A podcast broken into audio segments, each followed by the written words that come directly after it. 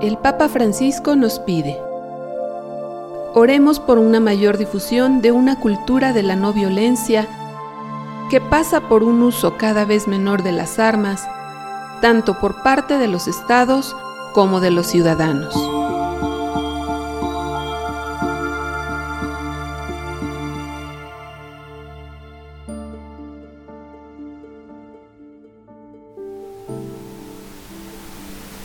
Podía caminar. Tuvo que ir la ambulancia por mí. Y me dice el doctor, usted está viva de milagro, señor. Salí de casa y vi un puesto de periódicos. Y es cuestión de segundos. Registras imágenes de descabezados, desmembrados, baleados. Estuvimos infiltrados en la última manifestación del 18 de octubre. Fuimos testigos de los hechos de violencia y pudimos acercar. La violencia en el mundo parece haber permeado todos los ámbitos de la sociedad y en muchas ocasiones construir caminos de diálogo o fomentar un ambiente pacífico resulta complicado. Padrinos y madrinas, el Papa Francisco nos hace esta invitación para trabajar juntos y encontrar caminos de reconciliación. El Papa Francisco nos pide encarecidamente que oremos por una mayor difusión de una cultura de la no violencia, promoviendo ambientes de armonía, perdonando y sanando las heridas del pasado para que no provoquen violencia en nuestro interior. Y así poder acercarnos a la iglesia, a la Sagrada Eucaristía y a la reconciliación.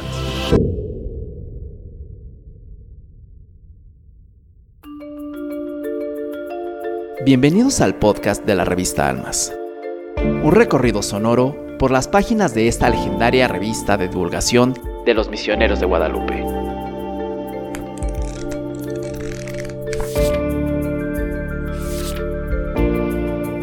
Este episodio,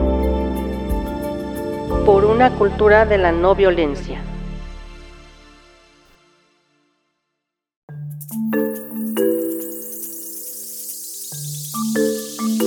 En la sección Misiones Acción de nuestra revista Almas del mes de abril, el padre Gerardo Ernesto Cabral Parra, misionero de Guadalupe en Corea, nos comparte su visión para fomentar una cultura de la no violencia y como primer punto nos señala cómo podemos reconocer e identificar los tipos de violencia. el padre Gerardo comenta en este artículo que para poder construir una cultura de paz, no basta con evitar actos violentos, sino que debemos fomentar la conciencia de convivir en armonía, pacíficamente, disfrutando de la libertad como algo esencial. Es decir, procurar que nuestras relaciones sociales se basen en el respeto, la igualdad y la tolerancia. Cosa que teníamos en mente es tener de nuevo nuestra libertad. La esclavitud de Haití era la esclavitud más peligrosa, más mala que había existido en el mundo entero. Este respeto por los demás incluye sus creencias, tradiciones, formas de ser, raza y color o nacionalidad, aun cuando no se esté de acuerdo con su ideología y su manera de vivir. Lo primero, como dijimos, es identificar los tipos de violencia que existen y que nos comenta el padre Gerardo. La violencia directa, la violencia estructural y la violencia cultural. La violencia directa nos comparte consiste en actos visibles como los golpes, insultos, el acoso, la represión y la tortura. Así, la violencia estructural es la que niega el acceso a las necesidades básicas de las personas, como la falta de empleo o de educación. Finalmente, señala el padre, la violencia cultural se expresa en el ambiente de una familia, grupo o sociedad y es debida a los usos, costumbres, religiones, etc., como discriminar a alguien por su color de piel, su raza o nacionalidad. Él es Pablo. Vivía en un ambiente hostil. Lo corregían con golpes, gritos y era testigo del maltrato entre sus padres. En la escuela era distraído, no rendía académicamente y era castigado por sus maestros. Y él era violento con sus compañeros. Estos actos de violencia hacia los niños y niñas pueden limitar su capacidad de desarrollo cognitivo, que crezcan con miedo, desconfianza, baja autoestima e incremente el riesgo de abuso de alcohol y otras sustancias tóxicas. Según datos de la organización Alianza para Erradicar la Violencia contra la Infancia, cerca de 732 millones de niñas y niños de entre 6 y 17 años de edad viven en países donde el castigo corporal en las escuelas no está completamente prohibido. Además, alrededor del mundo, más de 130 millones de estudiantes sufren acoso escolar. La Organización Mundial de la Salud estima que el 37% de las mujeres de los países más pobres han sido objeto de violencia física o sexual por parte de una pareja en algún momento de su vida.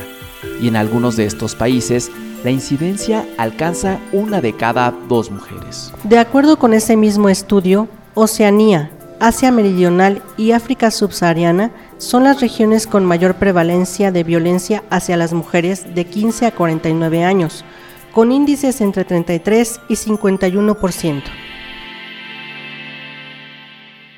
¿Crees que la violencia ha permeado esta sociedad por completo? Yo creo que sí, se ha normalizado incluso, no sé, en, la calle, en los espacios de trabajo, incluso en los espacios familiares. Pues incluso al punto de las noticias que llegamos a ver todos los días, ¿no? Como esto recién que pasó de eh, los tiroteos que suceden en Estados Unidos en las escuelas. Entonces, creo que se han normalizado tanto que ya lo vemos como algo muy, muy normal, ¿no? Todos hemos estado expuestos en algún momento de la vida a sufrir violencia. Entonces, yo creo que, pues en particular, sí hay que alzar la voz, hay que, pues no dejarnos y también identificar eh, a tiempo esas señales que a veces pensamos que son cualquier cosa, ¿no? Una palabra, hasta incluso un acercamiento eh, hay que detectar cuando es en buena onda y cuando no. Entonces, sí es importante tener muy, muy, muy identificado esa parte de, de la violencia para poder actuar a tiempo y no llegar a extremos que podamos este, pues, incluso lamentar.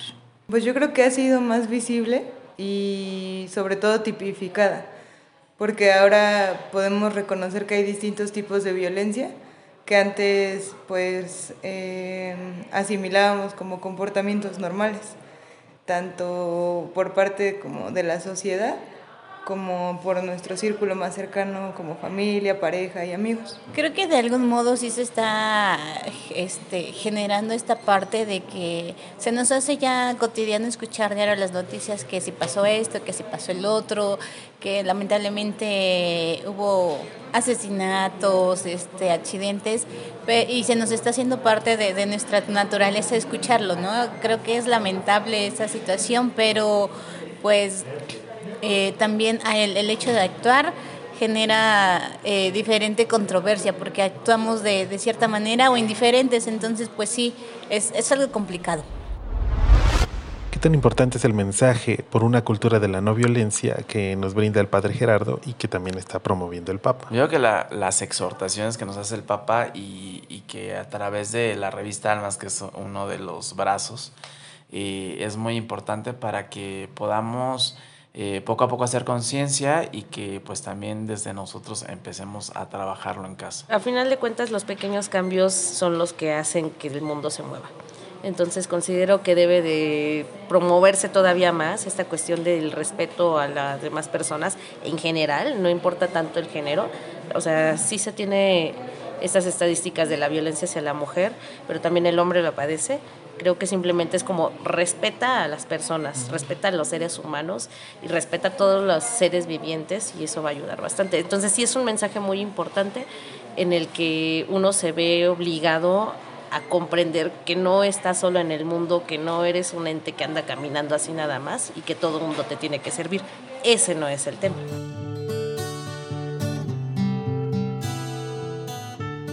El padre Gerardo Cabral, en su artículo nos cuenta, la paz nunca es algo adquirido para siempre, sino que es preciso construirla y fortalecerla cada día.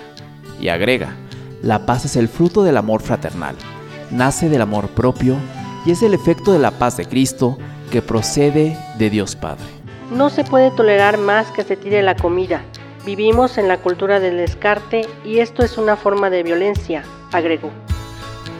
Para el padre Gerardo, la labor que realiza Misioneros de Guadalupe en Corea es de sumo valor, ya que se empeñan en promover la cultura de la no violencia mediante el fortalecimiento de los vínculos familiares, en mercados, parroquias y hospitales. También forma parte de esta labor la solidaridad con los grupos de migrantes de nuestros países latinoamericanos que, por estudio, trabajo o matrimonio, se han ido a Corea.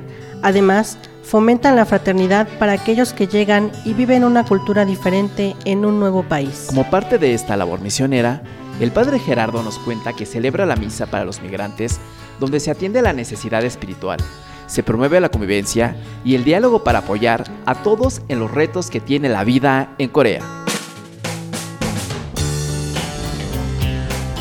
No olviden que pueden consultar este artículo completo y todos los artículos de nuestra revista Almas en misionerosdeguadalupe.org o a través de nuestra app MG Online que ya pueden descargar y está disponible para sistemas Android e iOS.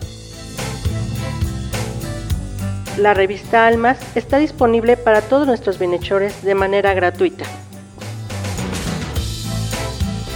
Si desean, pueden apoyar la labor de nuestros misioneros o solicitar mayor información sobre cómo pueden contribuir, ser padrinos y ayudar a las misiones. Por favor, contáctenos en la línea misionera 800 00 58 100 de lunes a viernes de 8.30 a 6 de la tarde, horario del centro. El guion de este programa fue elaborado por Anuar Ricardo y Cintia García, con las voces de Sergio Martínez y Cintia García. El podcast de la revista Almas está disponible en tu plataforma de audio favorita. Con Santa María de las Misiones, Misioneros de Guadalupe.